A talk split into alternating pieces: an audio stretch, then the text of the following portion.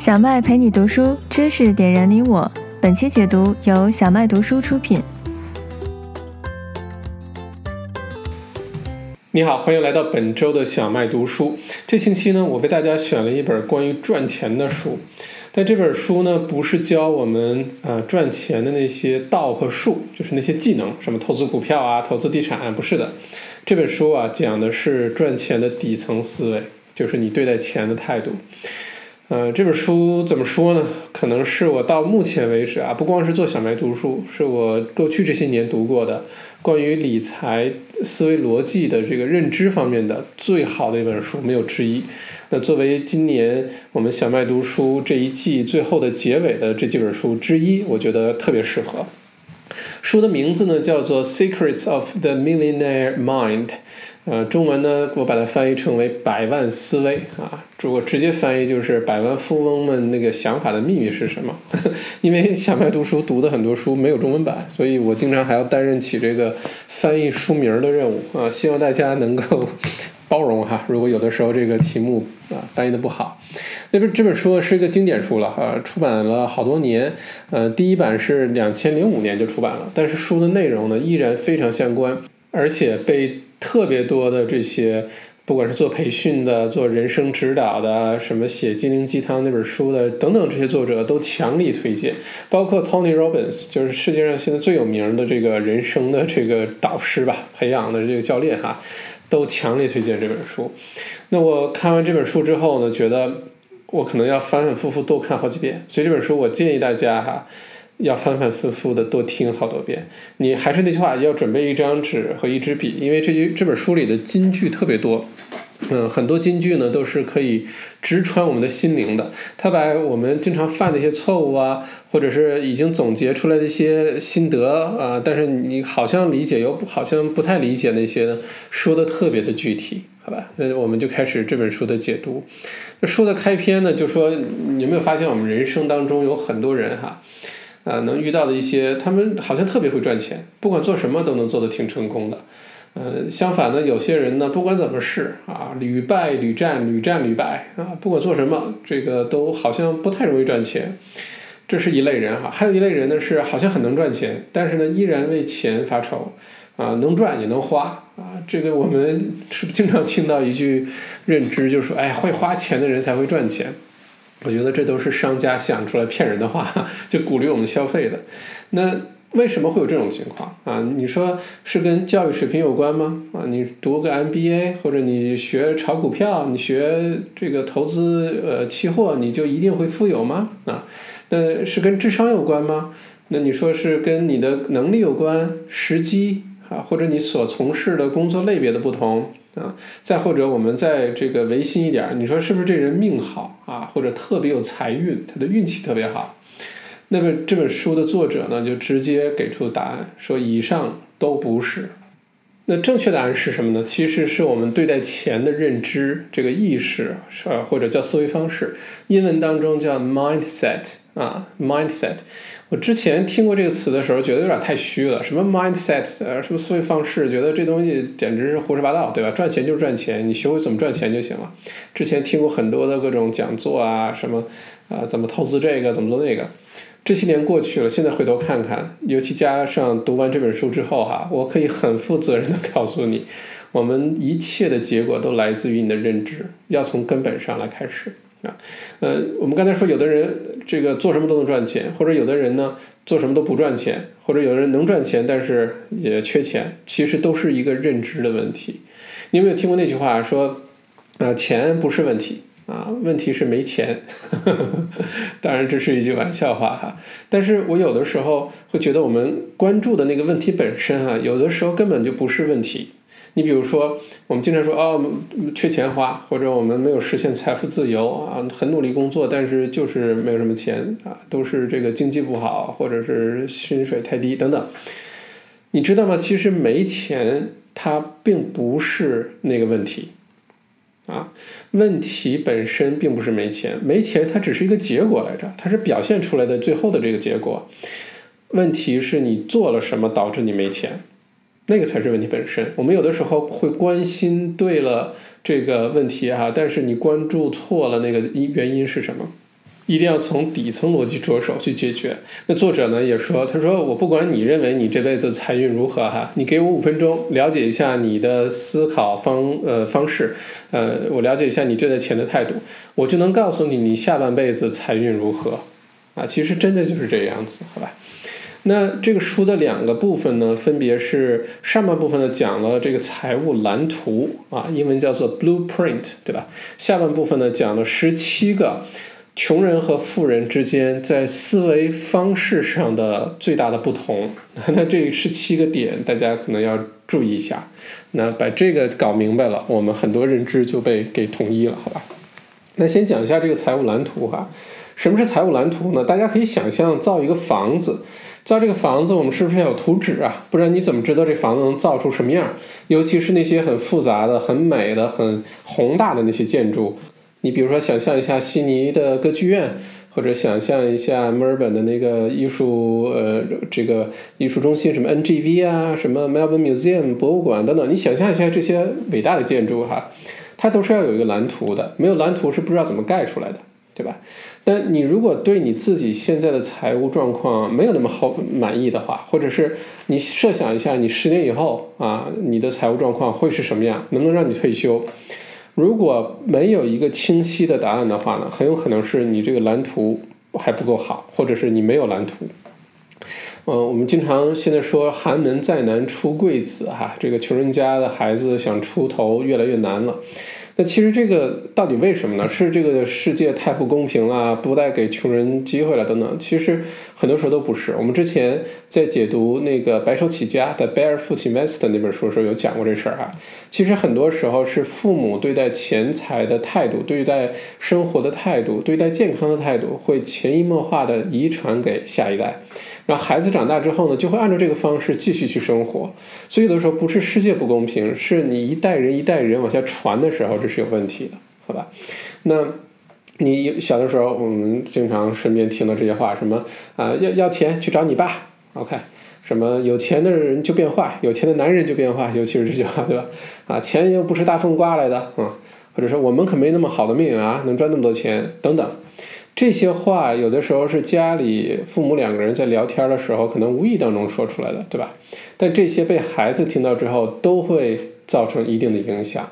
那孩子如果在这种环境下长大的话呢，他以后对待钱的态度就是这个样子的。你比如说，作者就举个例子，他跟他的这个女朋友，后来是他老婆啊，好几年的时间内呢，一直因为钱的问题吵架。啊，一直吵，一直吵，为什么呢？两个人呢是在不同的这个背景下长大的。一个人呢，比如作者本身呢，对待钱的态度，家庭一直是比较呃勤俭的，对待钱呢，花钱是不是那种大手大脚的？但是其实家庭条件还是很殷实的哈，这个不缺钱，但就不是那种爱花钱的那种性格。他很喜欢存钱，很喜欢投资，啊，过着比较简单的这样的生活，好吧？那他的女朋友呢？从小呢长大就是家里会一直给他钱花，然后就告诉他，他妈就说要钱花就找你爸。所以在他女朋友的心里呢，潜意识当中就认为钱是应该从男人那儿要，管钱的应该是这个男的，赚钱的应该是男的，所以有这个意识。女人呢就是应该花钱的，而且从小呢并没有培养成我应该呃努力工作呀、存钱呀、投资啊。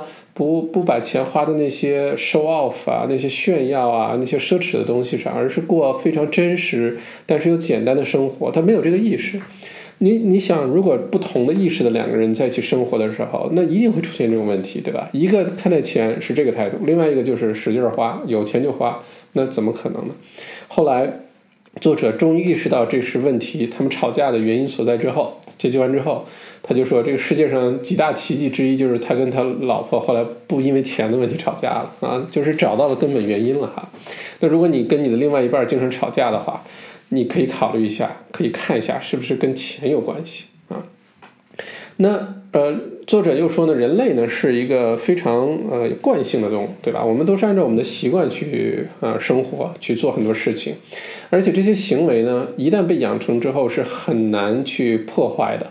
我们甚至可以说，人呢是可以呃很容易预测的。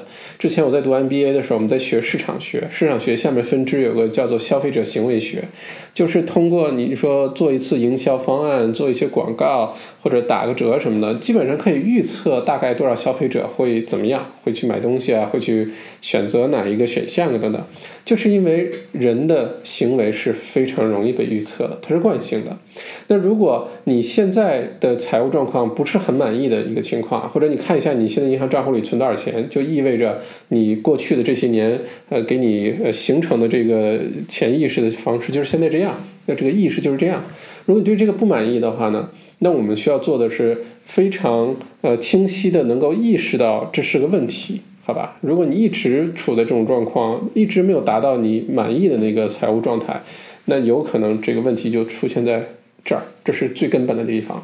我们意识到问题之后呢，接受它，并且去主动的破坏这个惯有的模式，啊，你才能够彻底的改变这个状况。否则你，呃，再怎么努力去赚钱，学怎么赚钱的那些技巧啊、能力啊等等，可能最后还是会回到原点的啊。那怎么知道我们这个认识是有问题呢？你比如说看打折，对吧？一到什么黑色星期五啊，或者什么呃狂打折的时候，你看啊，这个这这东西真便宜啊，这个鞋子这个颜色真好看啊，现在又打折，正好能配上我最近新买那个包和我那件衣服，然后你就买了，对吧？那你就要问自己了，你是不是真的需要这双鞋？呃，如果你现在没钱，呃，甚至你还在负债，信用卡的债也好，什么债也好，那你就不应该去买它。你要知道，再便宜的东西它也是要钱的，好吧？呃，如果只是满足你的一时那个虚荣心啊，满足你一时那个冲动啊，那这事就是错的。你要知道，对待同样的问题，不同的人对待这件事情的态度是不一样的，好吧？这个态度的不同，就造成了你长期之后的结果的完全不同，好吧？那呃。我们刚才说到，你如果认知不改变的话呢，即使你再去学那些能力的东西，比如说什么学学营销啊，学学谈判啊，学学股票啊，学学地产啊，金融啊，这些都是你的那些能力或者技巧，你这个蓝图不对都没用。回到我们刚才说盖房子的例子，你就算是你特别会砌砖，你特别会木匠活儿，你特别会电工活儿，你没有蓝图的话呢，你有可能盖出的东西还是乱七八糟的。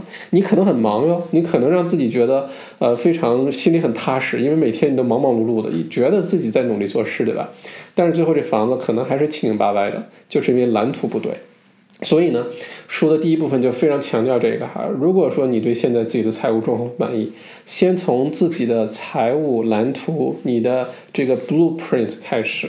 你如果不把这个 blueprint 弄好，不把你的底层思维、不把这些认知提升了，你赚多少钱都没有用，因为你赚的多，你也会花的多，或者是很快就失去。你比如说特朗普同志啊，美国的现任总统。那 特朗普这个就是人生大起大伏，对吧？一会儿成为 billionaire 亿万富翁，然后一会儿又破产，然后呢，没过几年呢，又变成亿万富翁，对吧？这个呢，就是典型的会赚钱不会理财，或者是这个太贪，这个风险的意识比较薄弱哈，等等等等。呃，或者我们用书中这个作者的意思来说，就是特朗普的财务蓝图是有问题的。他虽然意识很好啊，他会用啊亿万富翁的思维方式去思考，但是他没有一个完整的思财务蓝图啊，冒很多的险，所以就会有这种大起大伏的这个人生。嗯，呃，我其实有一句话说到这儿啊，特别有感悟，就是，呃，你有没有听过那句话说，你要让自己担得住那个财啊，你要配得上你拥有的东西，否则最后你还是会失去的，哪怕给你都会失去的。就像这个买六合彩彩票的这个中奖者哈，头等奖中奖者，有一个数据哈，是说买这些彩票头等奖的人呢，大概五年之后，百分之七十的中奖者。的生活状态、财务状态还不如他中奖之前的样子，为什么呢？就是突然之间给你一笔巨大的财富，你配不上这个东西，你担不住这个财，你依然会失去，而且这个跟头可能摔得很惨。有多少那些中了头奖的人就开始使劲儿大手大脚花钱，特别奢侈，然后最后一无所有啊！这样的故事非常非常的多。朋友圈之前有段时间传的一个美国的。我那可可惨了啊！这个并不是呃这个虚构出来啊，是真实的一个数据来着。那说到底就是你自己没有财务蓝图，你自己担不住这个东西的时候，给你都没用。就算天上掉馅饼砸到你了，都能把你砸晕，你也吃不下去，对吧？那这就是这个书的第一部分财务蓝图这一哈。我们先意识到是有这事儿的，我们要调整好自己的蓝图。那我们再看一下从思维方式上，呃，富人跟穷人或者富人跟中产阶级啊之间有什么巨大的差别？我觉得可以用这十七个点来给我们做一个自我的反省哈。每个我说的时候，你可以自己反省一下，你会选哪个答案？你是如何思考的？然后再考虑一下你现在的财务状况或者你想要达成的目标，你看会对你是有帮助，还是你觉得哎这我做的挺好的了？哎，那我们看一看哈。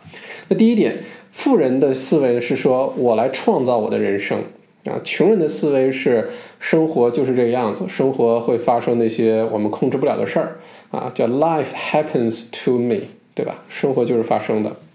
那说到这一点，我们问一下，你会买彩票吗？啊，你会花多少钱买彩票呢？相信很多朋友都会这个买彩票哈，尤其咱们华人好像对彩票还是挺挺有挺有这个这个这个兴趣的。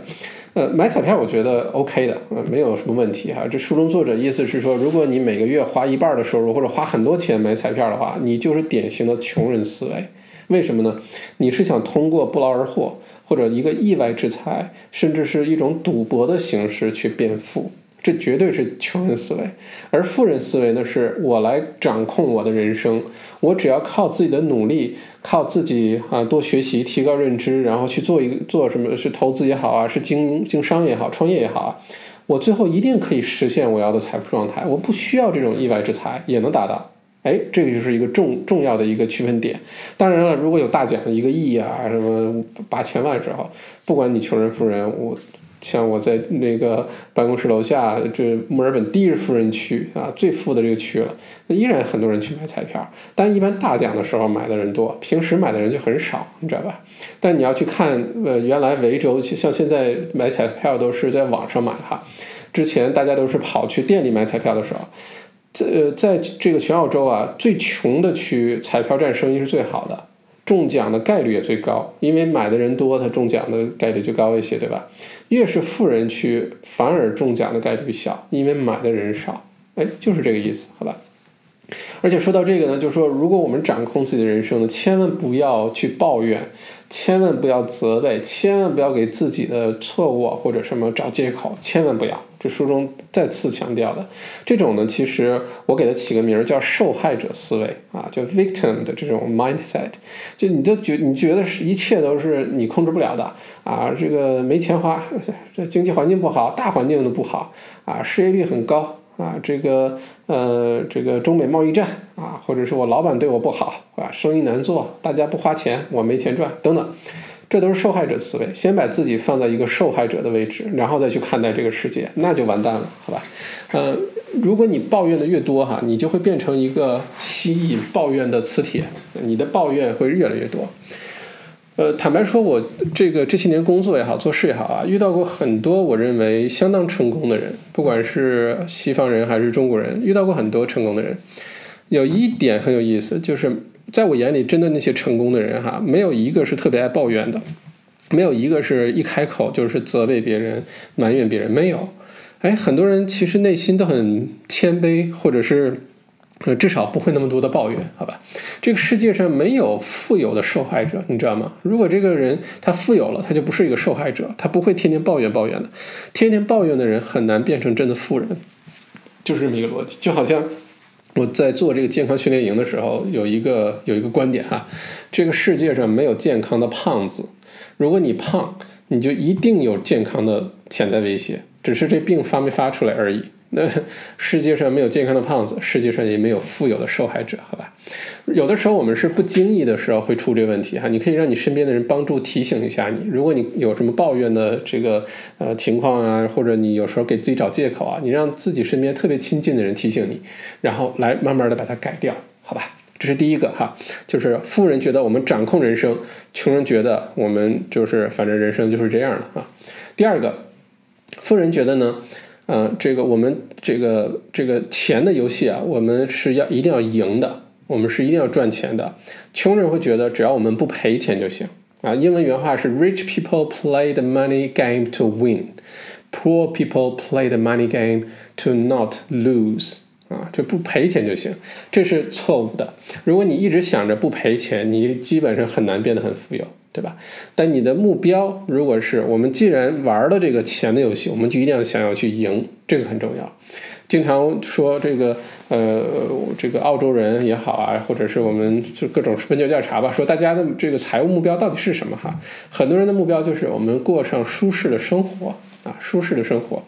那作者就说，如果你的目标是“舒适”两个字的话，你很难会变得富有；如果你的目标是富有的话，你的生活很有可能会非常的舒适。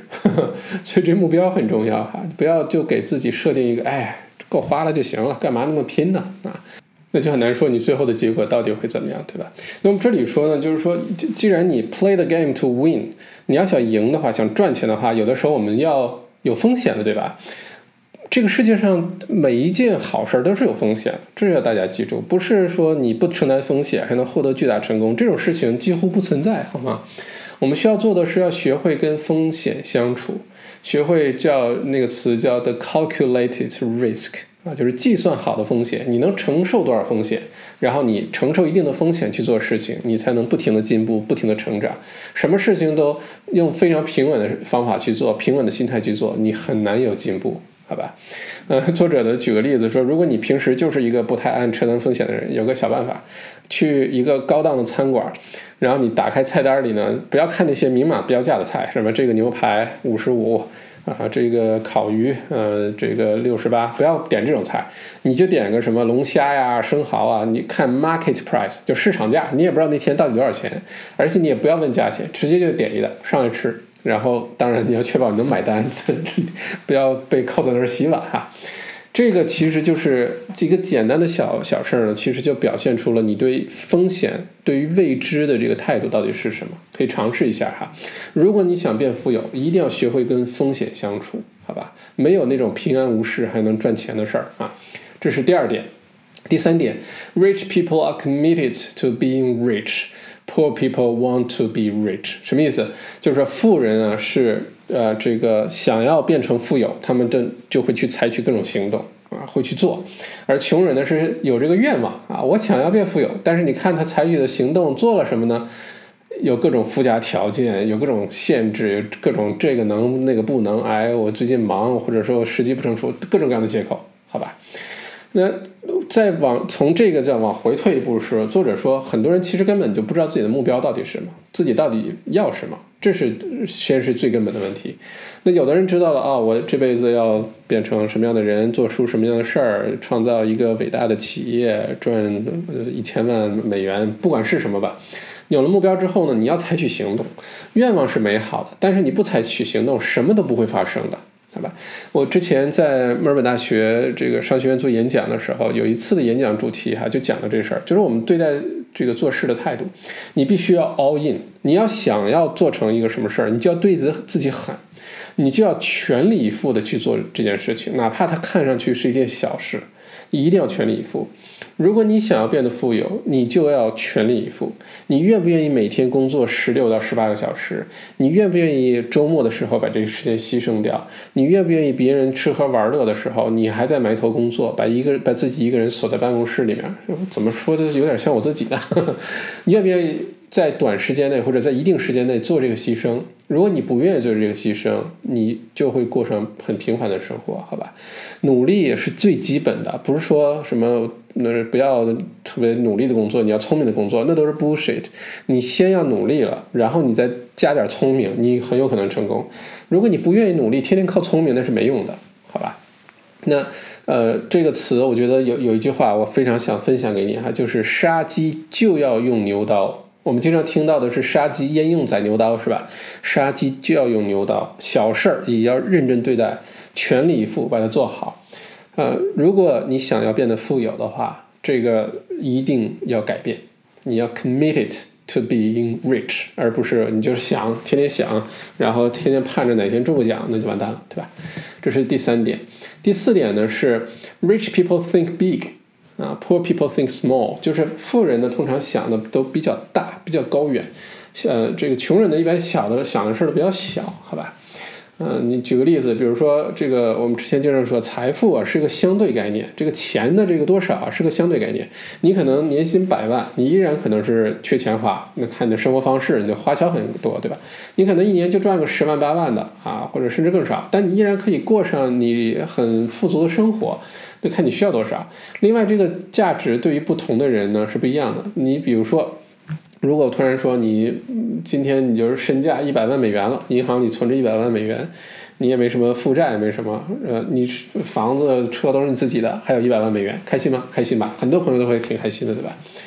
但是如果这事儿，比如说给特朗普啊，一个亿万富翁，或者是你给像这类人，突然之间他会觉得啊，我只有一百万，我多丢人啊，我就是个穷人啊，我怎么只有一百万？我应该是亿万富翁，对吧？我应该有一百个一百万才对。财富这东西是个相对的。啊，不是绝对的。那最后的归根结底是说，如果你想要创造巨大财富的话，你必须有一个很高远的想法、高远的目标。你要为这个世界创造出很大的价值，你就会得到相应的回报。啊，非常简单。你能做多大的事儿，你能担得起多大的事儿，你有可能获得的财务回报才有多大。啊，或者从另外一个角度来说呢，那比如说经商也好，创业也好，其实就是在解决很多人的问题，对吧？你要是能解决十个人的问题，你能获得财富就是这么多。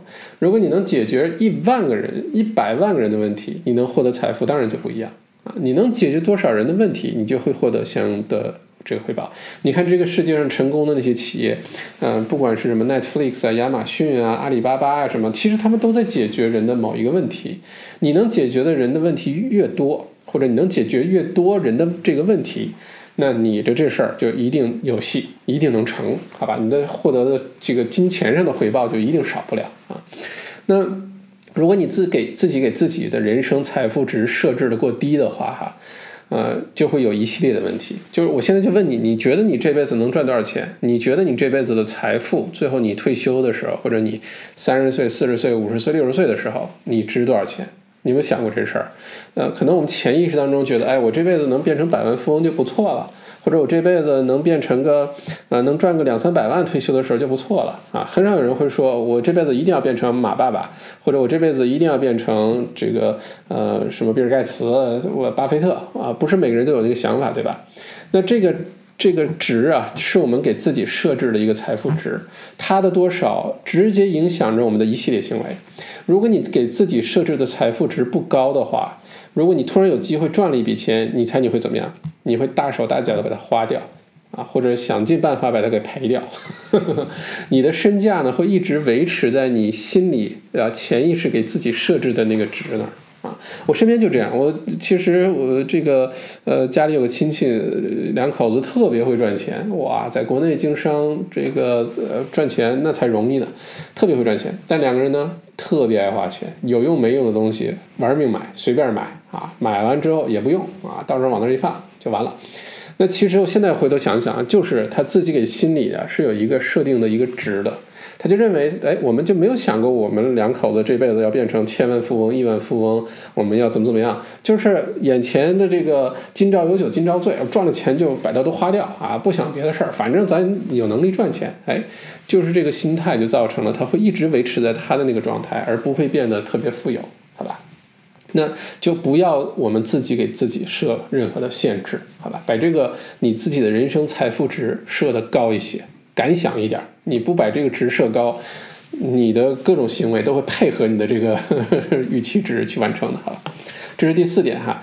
那第五点呢，就是富人呢是会专注在机会上，而穷人呢会专注在各种障碍上啊。我们经常说危机哈，你要知道危中是有机的啊，有危就有机。很多时候说啊，这个危机来了，什么世界金融风暴、经济海啸等等，你要知道每年每次这种时候。都有大笔的富翁的大批的富翁产生，啊，一旦有任何危机的时候，都有大量的机会出现，也会有大量的富翁产生，好吧？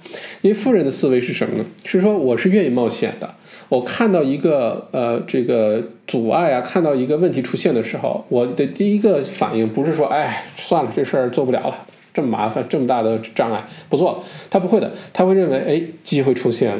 如果我认为这是个问题的话，一定还有其他人认为这是问题，那我能不能想办法把它解决，而且并为其他人也解决这事儿？哎，你机会就来了，对吧？而且富人有个思维是，我冒了风险，我即使赔了钱没关系，我还能再想办法把它赚回来，总比什么都不做要好。而穷人思维是说，哎，不要轻举妄动啊，什么都不要做啊，不赔钱就小心驶得万年船哈，啊，不求赚多少钱，但别赔哈，那你就一直都不会是一个富人的思维，好吧？那富人呢会专注在赚钱啊、存钱啊、投资上，穷人会专注在什么呢？穷人会专注在如何消费、如何花钱上。这句话太对了。我之前解读那个《The Barefoot Investor》，嗯，那个白手起家那本书，建议大家好好去听一下。就有说过这事儿，就说两个人对比，一个人呢可以轻松的说出现在最新款的保时捷的各种配置啊，这个那个，花大量时间去看车啊，跟 dealer 去砍价等等。这种人就一直会维持这样子的，而有钱的人呢，他会呃非常关注的是，我赚了钱，我怎么把它去做投资，怎么去存钱，自己那个物质上那些东西，开什么车啊，什么穿什么衣服，是不是名牌啊，好像都没什么所谓，反正是有的穿，干干净净的，大大方方就可以了啊，不希望不不是上面一定要有各种 logo 的，哎，你看这个区别就在这儿产生了啊，那。如果是你认认识到这个问题了，机会和障碍这个我们的不同的态度，你就要学会把每一个问题或者阻碍都变成一个好的机会。你学会换个角度看问题，下次再遇到一个问题的时候，马上换转变思路，告诉自己，哎，小麦读书那期说过这事儿，我们转变一下思路，看我能不能把这个事儿变成一个机会来看待，你会有很大收获的。会有很大收获的，好吧？无论你之前想要做什么项目啊，或者你有什么好的点子啊，呃，不管因为什么一直搁置在那儿哈，立刻开始，好吧？不要因为障碍停止你的脚步，马上开始。你不管编了什么借口，告诉自己这事先不要做，先开始。不管这开始的意义是什么，你做开始做一些调研呀，你开始做一些准备工作啊，甚至直接就开始行动啊，一定要开始，不要让那些障碍阻碍你，好吧？不然这个机会就过去了哈。OK，这是第五个，第六个是富人呢，其实更尊重其他富人，而穷人呢是羡慕嫉妒恨，对吧？啊，非常仇富啊，这个这这些人赚的不义之财等等等等吧，反正告诉自己各种各样的故事，这些钱来的不易啊。作者说的这是错的，你要知道，很多人之所以有，当然有的人是运气好也好，或者真的是不义之财，那是毕竟是非常小概率、小小比例的事儿，对吧？大部分的人之所以能获得成功，可能有运气的成分等等，但你要知道，他一定做了一些常人不愿意做、不肯做的事情，不管是冒了什么风险。不管是鼓足勇气抓住了一个什么机会，或者是他曾经吃苦，躲在办公室天天加班、天天努力做事的时候，你没有看到，对吧？你应该尊重那些获得成功的那些呃获得财富的人。如果你不去尊重他们，不去认可他们，不去 bless 他们的话，你很难会变成他们的一部分，会变成他们的一份子。明白这个逻辑了吧？你只有接受他们、认可他们、赞扬他们。而且呢，你甚至是 admire 他们，就是对吧？你才有可能将来有一天会变成他们的一份子。这是在潜意识当中一个巨大的一个变化。所以呢，不管你买一些这个豪宅的杂志，没事翻一翻，或者看到你是，比如你就喜欢跑车的话，多看点什么跑车的什么 YouTube 频道啊，或者看一些比较成功的声音商商业故事啊等等。你看完之后呢，你发自内心的不要是想，哎，你看这人又是怎么怎么样，不要这么想。你应该想的是，哎，你看。他能做到，确实有过人之处，确实有啊与众不同的地方。我应该向他学习，我应该好好的去呃学习一下他是怎么做到的。哎，你发自内心的要去赞扬这些人，好吧？这个很重要，不然你潜意识当中一直会阻碍你去做这件事情，阻碍你变得更富有。第七点是说呢，呃，富人呢更愿意跟那些积极向上、成功的人在一起。啊，穷人呢更愿意跟那些负面的、消极的、不成功的人在一起，好吧？这是鱼找鱼，虾找虾，哈。嗯，这事儿还真的是是这样子的，大家可以关注一下哈。这富人平时自己有个圈子，啊，或者是那些天天混得不太好的人也有自己的圈子。呃，经常说那句话嘛，优秀的人总在一起啊，真的是，越是这个圈子，你这个让自己在里面呢，你越获得成长。你每天接触到的信息也好，你听到的一些人生态度、做事态度也好，都是那样子的。相反呢，这个如果你是进墨的时候呢，你就会变成黑的，好吧？一定要让自己去近朱者啊，变成赤的，变成红的。嗯，那怎么办呢？一方面是多结交一些积极向上、努力做事的朋友啊，像我们做的蒲公英分享会啊，邀请很多这些年轻的有为的这些人回来给大家做分呃分享，而且呢，这个很多听众观众都是非常积极上向上、很这个优秀的人。大家如果一直聚在一起的话，这个能量是非常大的，然后互相之间是有很多的能量存在，能一起做事啊，一起沟通通啊，一些一起互相努鼓励啊，这是非常有帮助的一个事儿，好吧？还有呢，作者也推荐你可以读一些成功人士的自传，也会有很多帮助，给你很多的鼓励。你要主动的远离那些给你负能量的人和群体。如果有人一直抱怨啊，一直争吵啊等等，远离他们，不要让自己一直陷在里面，对你没有任何好处，好吧？这里有个金句送给你哈，敲黑板。If you want to fly with the eagles, don't swim with the ducks. 啊，如果你想跟鹰一起飞的话，就不要跟鸭子一起游泳。OK，你跟什么样的人在一起非常重要，好，决定了你的未来。这是第七个，第八个呢是说，呃，富人呢是非常愿意去推销自己或者推销自己的产品或者服务的啊，穷人呢就不会，穷人就觉得哎不要推销，不好意思，或者是哎这个推销是不太好啊，哎这个思维大家肯定见过哈，嗯。如果说你现在自己不管创业也好啊，工作也好，你的产品也好，服务也好，你可以自己呢来打个分儿，非常客观的哈，一到十，一呢就是你特别不满意，特别没价值，你推的时候你心里都不安，你都觉得这事儿是很缺德的事儿，那就是一。如果你觉得这事特别有意义，特别有价值，真的能帮助很多人，你的产品特别棒，你的服务特别棒，就是十。你要很客观的问自己这问题啊，不要嗯跟自己说任何谎言哈。如果这个分儿是七到九的话，那恭喜你，你要想办法把它继续改进，达到十为止，至少说明你的方向是对的。如果你现在做的事情你也觉得，嗯，这个有点儿有点儿可能，呃，这个 morally ethical issues 啊，可能在道德上是有点灰色地带的。OK，任何六分以下的。作者劝你就不要做了，重新做个选择，选一个对的事儿，选一个你有热情、你非常认可、一个七分以上的事情去做，这个很重要，好吧？选择好这件事情之后呢，多去学习一些市场营销啊、销售的这些，呃，这个能技巧啊、一些知识啊，让自己成为这专家，你就是你自己产品或者服务的最好的代言人。你看现在这些世界上伟大的企业，苹果也好啊，啊，亚马逊也好啊，阿里巴巴也好，它的那个领领袖哈。你像是马云啊，或者 Tim Cooks 啊，或者什么，甚至特斯拉那个马斯克，对吧？他们都是自己产品的最好的代言人，他们都发自内心的认可自己做的事情，而且会不遗余力的，会任何场合都愿意跟其他人分享他自己做的事情，这个很重要，好吧？就像我们这个小麦读书。哎呀，我发自内心的觉得这事儿有意义，特别兴奋。每次跟人讲起读书会的事儿，我都特别特别开心。就是我觉得这事儿发自内心的，我觉得好事儿啊，要坚持做下去。OK，这第八个，第九个，嗯，富人呢永远觉得自己比那个问题，嗯，要强大啊。穷人呢觉得问题都会战胜自己，什么意思呢？如果你想成功，其中有一个很大的秘密，就是每一个人啊，其实都会遇到各种各样的问题的。不管他看上去多成功，你知道吗？巴菲特在一次采访的时候，巴菲特啊，这世界上最富的几个人之一，他在一次接受采访的时候，他也为钱发愁，因为他们在投一些东西的时候，也会有现金流的问题、回报率的问题、资金分配的问题，为未来十年、二十年部署啊，做这个预案的问题。每个人都会有属于他自己的那个问题的，没有人没有问题的，好吧？但是成功的秘密不是去躲避或者忽视那个问题，而是让你自己努力的成长。你要让自己比你遇到的任何问题都强就行了。你像创业呀，或者是学习啊，其实都是一个把自己变强的过程。你比如说啊，我们如果把这个问题的难度啊从一到十分级，好吧，一最简单，十最难。我给你一个五级难的这么一个问题，如果你自己能。呃，承受的这个能力哈，只有二级的话，你就觉得哇，这事儿特别难，过不去了，恨不得上吊自杀、抑郁症啊。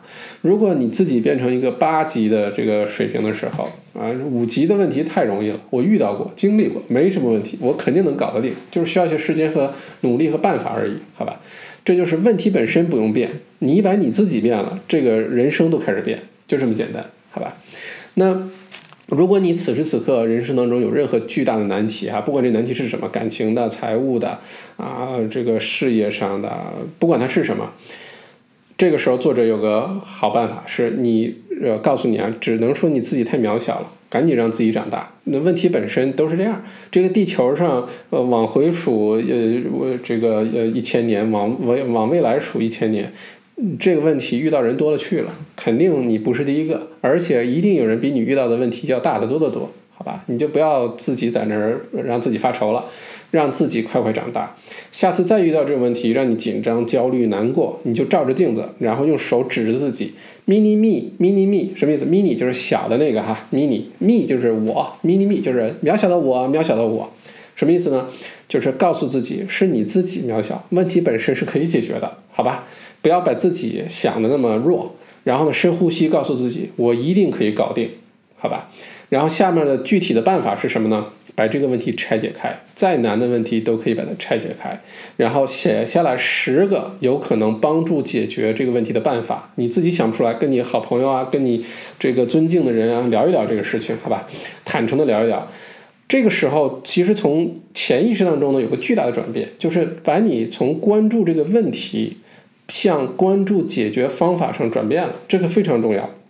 而且呢，这个转变之后，你真的有可能就是把这问题给解决了，而且你心里会感觉好受很多，很神奇哦，可以试一下，好吧？这是第九，第十个是富人呢是很是很好的接受者啊，穷人呢是很糟糕的接受者，什么意思呢？就说，你要觉得你值得，比如说你突然在街上捡点钱，或者你呃别人给你个什么礼物啊，奖励你啊，或者是来有人来赞扬你、表扬你、夸奖你啊，你的心理态度是什么，对吧？我们上周讲那个向前一步的时候。那个作者桑德伯格，他在获得了世界上最具影响力的女性前五名的时候，不是经常有人去赞扬他，甚至粉丝发 Facebook、发 Twitter 啊，说啊恭喜啊，桑德伯格获奖了，比奥巴马的老婆这个排名还高等等。当时作者就觉得自己不值得，所以还会要求那些粉丝把那帖子撤了。而且有人夸他的时候呢，他一直都说：“哎呀，没有了，是团队好啊，我这个运气好啊，或者是你也很棒啊，等等。”按照这本书作者就说，你要觉得你值得，好吧？下次有的人夸你、赞扬你的时候，你就很自信的说谢谢，谢谢你，非常感谢就可以了。甚至首先是不要这个呃自自己贬低自己啊，没有啦，我没有那么好啦，运气啊，千万别说这种话，你就自信的说谢谢，并且呢，你不要马上的这个潜意识就是反应的去赞扬对方，就把这个谢谢反弹回去。就是哎哎，你想到你这演讲演讲的真的特别棒，哎没有没有，你讲的也很好，我这个挺一般的哈，你讲的特别好，我没有你讲的好，哎千万不要这么做好吧？就好像有人送你礼物，你突然把这礼物又推回去了，反弹回去，不要，你要觉得你值得，你尽力做好了一件事情，如果有人来认可你表扬，你就自信的说谢谢就好了，好吧？那跟钱有什么关系呢？钱呢？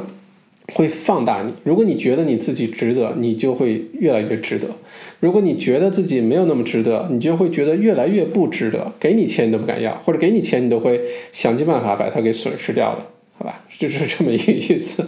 嗯，你做一件事情的态度啊，就是你做所有事情的态度。这句话实在是太对了。有的时候通过一件小事，你就能看到这个人是什么态度。比如说他迟到也好。或者这件事情他的处理方法也好啊，如果他真的犯错误了，没有问题，他是不是愿意去道歉，愿意去认错，愿意去改正，还是找借口然后掩饰，或者是等等等等责怪他人？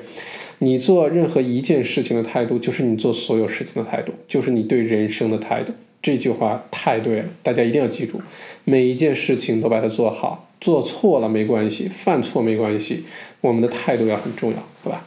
第十一个。是 rich people choose to get paid based on results, poor people choose to get paid based on time。什么意思？富人如果是赚钱的话，他一定是按照他的这个结果的质量高低或者结果如何来来这个呃被付钱，对吧？穷人是什么呢？就是时间，你一个小时给我二十块钱、三十块钱，我就老老实实工作啊，多了我也不想，但你必须要给我个稳定的工作。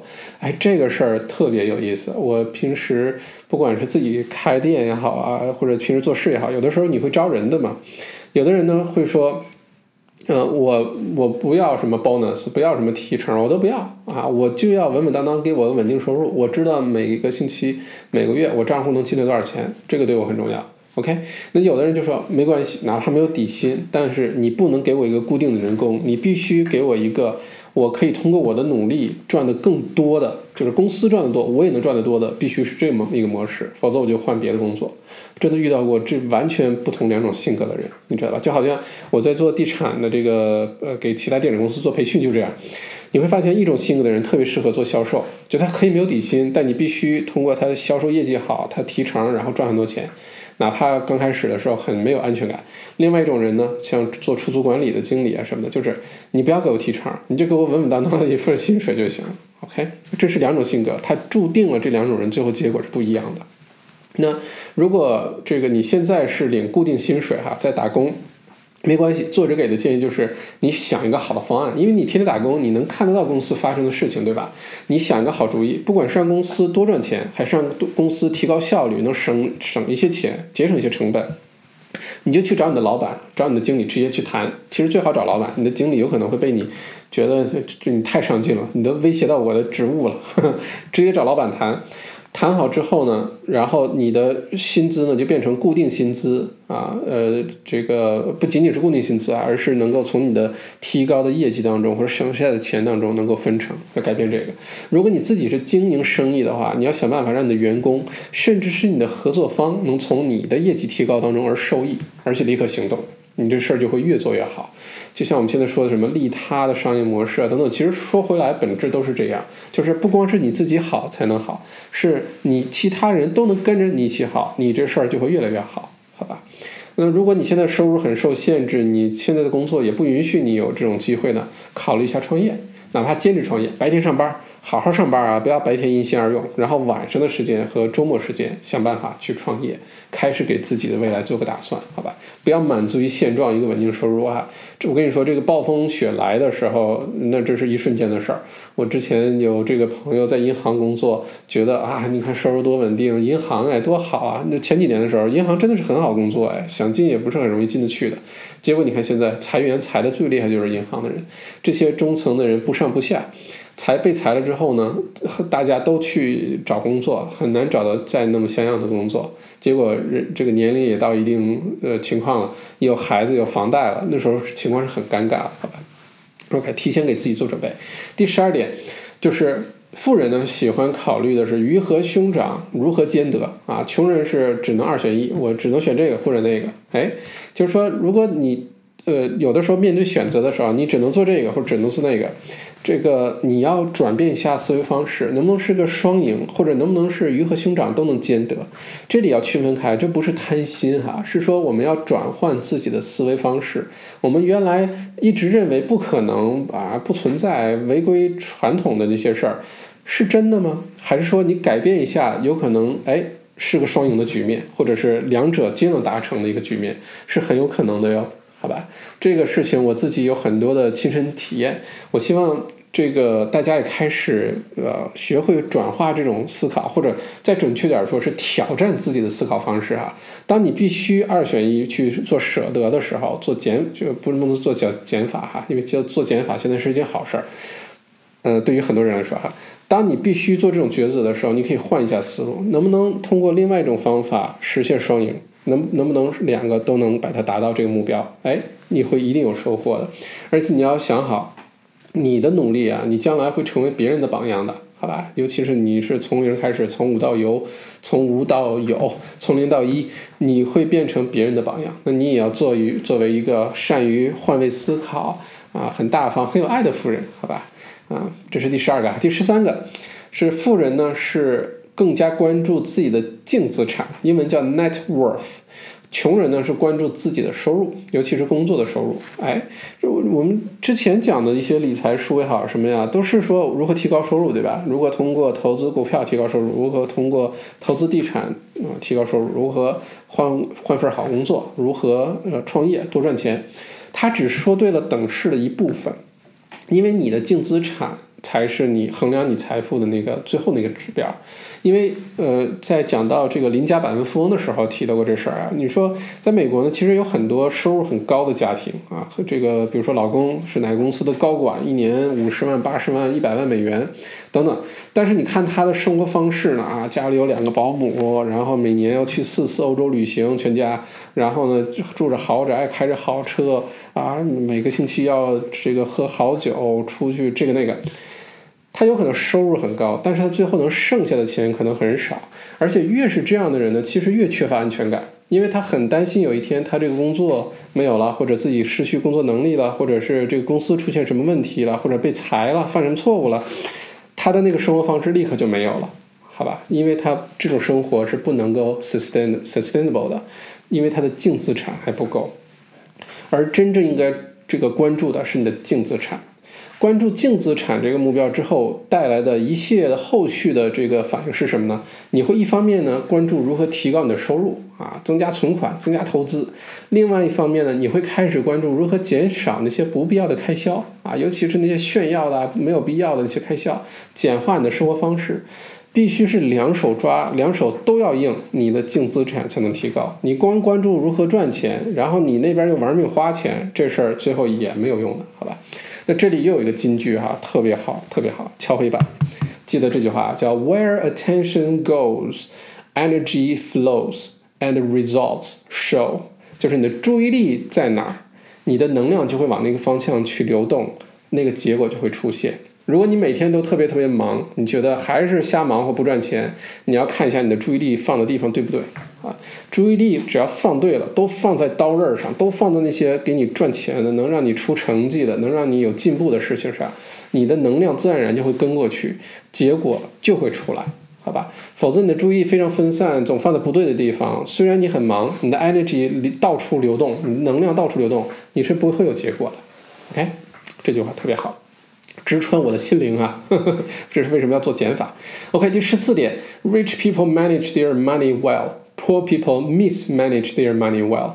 富人呢很善于理财，很善于管理的自己的钱；穷人呢很善于把自己的钱管得很糟糕。呵 呵这个邻家的百万富翁里就是这样的例子哈，就是他们做这个呃调查，问卷调查，那些自己自白手起家的百万富翁，他们都非常清楚自己每年的财务进出状况。各项的花销，花多少钱在衣服上，花多少钱在投资上，花多少钱在旅行上，等等都很清楚。你问那些其他的人呢？呃，就不是那些呃百万富翁啊或者什么，就都没概念。每年花多少钱没概念，赚多少花多少，好吧？一定是要善于理财，善于管理自己的钱钱。这个宇宙啊是这样工作的。你呢？有的时候会有一些好的机会，这个不管是上帝也好啊，或者你你的信的是谁，不管吧，反正宇宙呢，有的时候会丢给你一些财富，考验一下你。如果你能证明你非常善于理财，你把这钱一接到之后，你马上就把它投资了、存起来了，干嘛了？哎，你就会获得越来越多，宇宙就会放心，或者上帝会放心，把更多的财富给你，交由你保管，好吧？那如果一有点钱给你，就把它给花了；一有钱给你，就把它给挥霍了啊，就买那些没用东西了。那上帝就不会再舍得把钱给你了，因为知道你不会管钱，给你你也都会把它弄没的。那干嘛还要给你呢？啊，你不管你怎么理解这个观点哈，唯物的、唯心的，你觉得这个瞎扯淡，太迷信了。不管是什么，工作原理就是这样子的。你越会理财，你的财富越来越积累；你越给你钱，你乱花，你什么都留不下来。啊，不管你从哪个角度理解，都是这个答案，对吧？嗯，你对待钱的习惯，哈，其实对待比你现在拥有这个钱的金额还要重要。不要嫌钱少，早早就开始养成管理钱、理财的这个这个态度、这个习惯。嗯，这样你才会越来越多。你不要觉得，哎，我现在没有那么多钱，等我有一百万、五百万、一千万的时候，我再理好好理财吧。现在先这样吧。你如果有这态度，你可能永远都达不到那个效果。好吧，你像我在呃还是之前学 MBA 的时候学到这个 financial management 啊，这个财务管理这个课，里面有一个观点，我觉得特别印象深刻。什么意思呢？他说，好的投资者啊，他不在乎每一笔这个回报率是多是少，这笔可能就赚了一千块钱，那笔赚了二十万块钱，他不在乎金额多少，他关注的是每一笔交易的收益率是多少。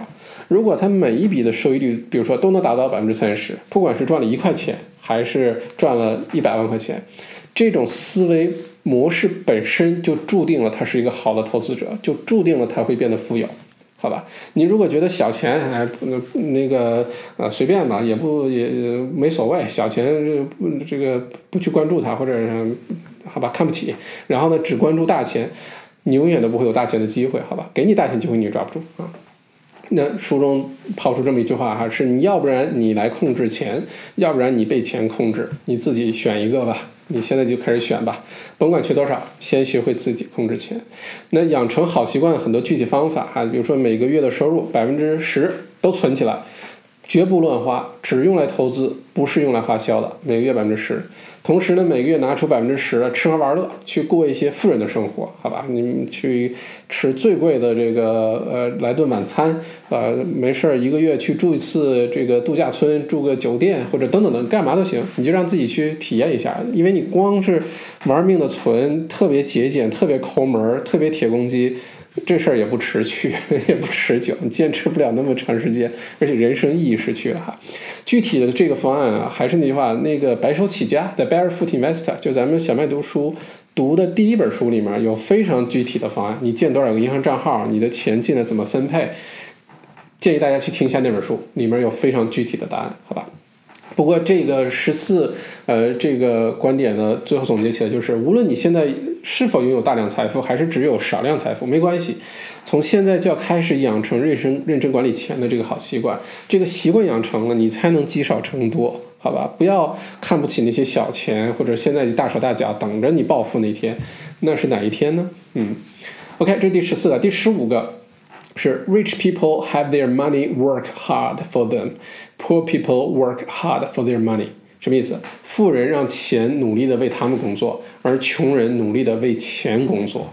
啊，就比如说投资这事儿，或者是经商这事儿，或者是买房地产这事儿，都是在初期的时候，除非你这个富二代、富三代等等哈，呃，初期的时候，很多人是要通过靠自己的努力去赚钱的。完成初期的积累，对吧？那在初期的时候，你就要节俭啊，做投资等等，尽快的让自己形成这个完成这个转变，就是让钱开始为你工作。一旦钱为你工作了，就是我们常说的财富自由啊，尽早退休啊，其实是一回事儿。就你不用那么多的工作了，或者是甚至完全退休了，你的那个投资也好，你的那个生意也好，给你带来收入足够你活了，你是不是就让钱为你工作了呢？就是这意思，对吧？那穷人呢？就是我努力工作，发了薪水，去出去吃喝玩乐，啊，去购物，去买东西，然后呢，把这钱都花掉，然后我再努力的继续工作。我也不敢失业，我也不敢随便跳槽，我也不敢怎么怎么样，对吧？那这就是你在努力的为钱工作啊。作者呢就给的建议是，你要多学习关于财富的各种知识。啊，提高自己对这方面认知。我们在学校的时候很少会学到这些，但这确实是人生最重要的一个话题。这是为什么小麦读书的一个重要领域就是跟财富有关的。把我们这个认知补足，把它提升，通过知识的提升，这事儿是可以在相当短的时间内就见效果的，好吧？也欢迎大家去订阅我的那个免费的小麦内参哈，每天早上七点钟。周一到周五工作日，然后发给你很多财经新闻啊，呃，地产的新闻啊，这世界发生的这些客观的一些新闻，哎，因为我们不接受任何的广告赞助，所以这是特别的公平公正，好吧？嗯，大家去订阅，怎么订阅呢？就是去小麦的官网就行了，你 Google 搜澳洲王小麦。或者 max 王点 co 啊，没有 m，max 王点 co，你登录上去就知道怎么办了啊。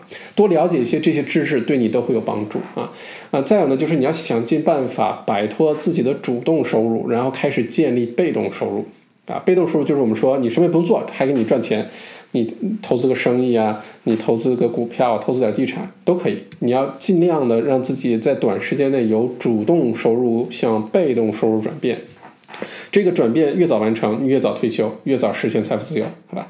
最后这又有一个金句哈，敲黑板，是说如果你想投资地产，这个对于大多数人来说都是一个特别好的选择，对吧？因为人口一直在增长，尤其在澳洲这种地方，你买地产只要别总是快买快卖，你放在那儿一直放个十年二十年，绝对不会错，你一定会变成富有的，好吧？你只要关注你如何现金流供得起房子就行了，还房贷就行了。那这个金句是什么呢？瞧瞧一半哈，是 Don't wait，呃，Don't wait to buy real estate，buy real estate and wait，就你不要等，一直等，然后才买地产。而是应该买了地产之后，然后耐心的等待，你就变富人了，就真的就这么简单。之后我们这个小麦读书会延延延续出来很多的地产投资的一些啊一些课程啊一些讲座啊，欢迎大家来参加哈，呃，多去学这些知识，没有任何的这个错误。OK，这是第十五个，第十六个是说，富人呢其实依然有恐惧感。他们会控制好这个恐惧感，依然采取行动，而穷人呢，会让恐惧来束缚自己，阻碍自己。OK，那这里要强烈推荐一个咱们之前小麦读书解读的一本书啊，叫《无所畏惧》，叫 Feel the Fear and Do It Anyway。这本书也是被这本书的作者，就咱们现在解读这本书作者强烈推荐的，好吧？因为如果你想要成功的话，不管这成功意味着什么，财务的成功啊，事业的成功啊，人生的成功，不管是什么。你并不需要去完全摆脱恐惧，因为每个人都有恐惧的，好吧？这是七情六欲当中的其中一个必要的情绪啊，喜怒哀乐悲恐惊，这是人的一定会有的一个情绪。你需要学会的是如何与恐惧共舞，你需要如何控制好这个情绪啊，这个管理好这种恐惧的情绪，而不是要摆脱它，好吧？你是没有办法彻底摆脱这事儿的，OK？除非有一天你出家了，或者那有可能你还是有恐惧的，好吗？因为你只有摆脱了恐惧之后啊，你才会出自己的那个舒适区，不要留在舒适区里，舒适区这个圈儿会越来越小的。你只有在不舒服的时候才会成长。哎，这句话是真的，你只有在不舒服的时候，你才才成长。你只要一直留在舒适区里，你会慢慢的不进则退的，好吧？那这里作者也说这个事儿哈，说如果你的人生啊，你永远做那些让你很舒服的，做那些很简单的事儿，最后你的人生一定会很艰难。啊，早晚有一天会出现这个问题。但如果你愿意做很难的事情，主动的去做很难的事情，让你不太舒服的事情，你的人生就会很容易，会越来越容易，好吧？千万不要让恐惧阻碍你的行动啊！行动呢是链接内心世界和外部世界的一个重要的桥梁。你内心多丰富，你想的多好，你有多强烈的愿望变得成功、变得富有，那也只是你的内心世界。你只要不行动，你没有办法跟外部世界、跟外部的那个具体的那个财富、真实财富相连接，没有办法的，一定要行动，好吧？那作者在这篇结束的时候说这句话，说训练和管理你的意识和思维方式是人生中最重要的技能，没有之一，这样你才能获得成功和快乐啊！一定要学会训练和管理我们的意识和思维方式。注意哦，并没有说要学会什么技能啊，提高你的智商啊，什么没没说这事儿，是提高管理训练我们的思维方式和意识。OK，OK，那最后一个是七个，Rich people constantly learn and grow，Poor people think they already know。那作者说，他认为英文当中呢最有害处的三个单词是什么呢？是 I know that。中文翻译过来就是：“我已经知道了啊，不要跟我说，我都知道了啊，这世界是什么我都知道了。”这样的话，你就不再成长。你认为你什么都知道了。人的成长分几个阶段，对吧？你知道你知道什么，然后你知道你不知道什么，然后你不知道你知道什么，和你不知道你不知道什么，是分四个境界的，对吧？一定要让自己有一个谦卑的心哈。你要意识到这个世界上你不知道的事太多了。我觉得呢，我看的书越多。我越有一种恐慌，就是我知道我自己不知道的事儿太多了，有那种恐慌。原来小的时候觉得自己啊，对吧，很牛啊，在学校对吧，考试还可以啊，是成绩也不错啊，这个那个，真的是一定要放下自己，不要让自己觉得你什么都知道，好吧？嗯，这这句话送给大家，作者写这句话，我看到这句话的时候把我笑坏了。他说什么呢？他说，You can be right, or you can be rich. But you can't be both，就是说你要不然是你可以是正确的，或者你是富有的，但是你不能两个都是，你只能选一个。意思是说你必须承认有的时候你是错的，你必须承认很多时候你很多东西是不知道的，好吧？你要听取别人的反馈，听取别人的建议，对这个世界保持好奇，一直学习，一直成长。你才有可能变得富有，才变得成功。你要是什么都说 I know that，我什么都知道了，不要跟我说，我知道最多，我就是那个 master，我就是那个专家了，这事儿就有问题了，就麻烦了，好吧？那，呃，这个作者 还有一句话，我觉得特别好玩。他说，Every master was once a disaster，就是说每一位大师啊，曾经都是一个呃，这个悲惨的一个过去。我把它翻译过来就是每位大师都有一段惨不忍睹的过去。呃，像小麦现在做很多演讲哈，给很多社团组织啊，或者是像我们自己做的蒲公英分享会啊，做很多的演讲啊，甚至我还给呃其他人做这个公众演讲的各种培训啊，大家反馈也都不错哈。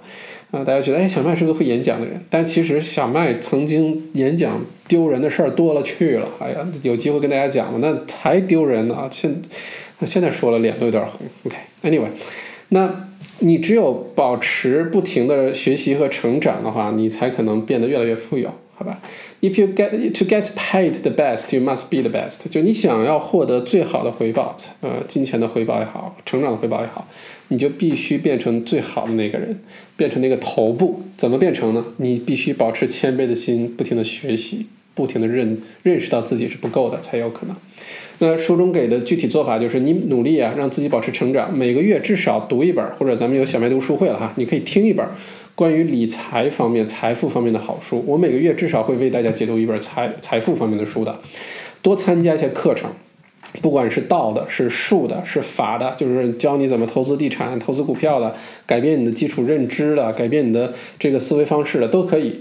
你多去了解这些成功的经验、成功的模式、成功的这个意识认识，对你都是有帮助的，都会让你保持成长，好吧？那这个呢，就是我们说的十七个富人跟穷人之间在认知上、在思维模式上的一个巨大的不同。大家可以这个用这个反省一下自己哈。如果你想获得成功，尤其是财富上的成成功的话，这十七个关键的思维方式一定要把它统一一下，认知要把它提升一下，好吧？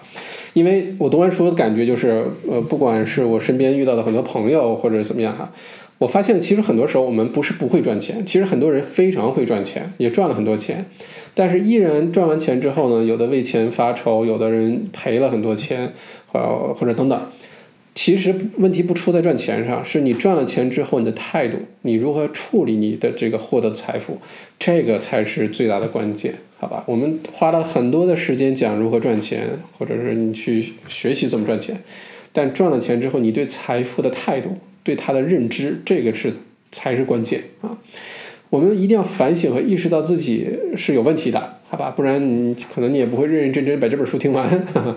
嗯，如果你了解到自己现有的思维框架、思维模式，它不能把你推向你想去的那个地方，你就要主动的去破坏这个固有的模式，通过学习来改变它，来提升它。好吧，一旦提升了，好消息就是它就很像是做数学题，你只要把你前面等式的一加二都改好了，后面就都会等于三了。否则一原来一直是一加一，它永远等于二，绕来绕去都会等于二的，好吧？OK，嗯，那你要要为自己啊设计一个升级版的财富蓝图，你要很清楚知道自己问题出在哪儿，你要知道你要去哪里，你要知道关键的点在于净资产，而不是光是提高收入啊！你要学会一个对待钱应该有的务实态度，而不是有什么花什么，好吧？只有你成长了，你的财富才会真的成长，否则都是一场空。就算啪嚓丢给你一个大馅饼，你也肯定把它扔地上，接不住，对吧？嗯，最后这句话我很想送给大家，就是有的时候我们会比较违心，算命啊，说财运好坏啊，或者甚至再扯点什么把星座啊什么都扯都弄起来哈。其实是这个样子的，是我们对这个世界的感受呢，会形成我们的想法，那个 thought 啊，这个 feeling 会形成那个 thought，这个想法，然后呢就会促成我们的行动，那个 action，这个行动久而久之就会变成我们的习惯，而习惯。其实就是我们的命运，习惯改变命运，好吧？你要想改变你的命运，尤其是你的财运啊什么的，通过改变我们对这个世界的想法啊，提供这个提高我们的认知，改变我们的行动，改变我们的习惯，你的财运就会改变的。OK。好，那就非常感谢你的收听，希望这本书呢啊能够对你有帮助。如果你觉得确实有收获的话呢，咱们读书会的一个宗旨是 pay it forward，就是你觉得有收获，欢迎你免费分享给你身边的朋友，让他们也有收获啊。我们这个读书会也不是就是为了赚钱，其实为了扩大这个积极的影响力，让更多的人能够通过读书书中的智慧来获取这些给养，好吧？好，再次感谢，咱们下周小麦读书见。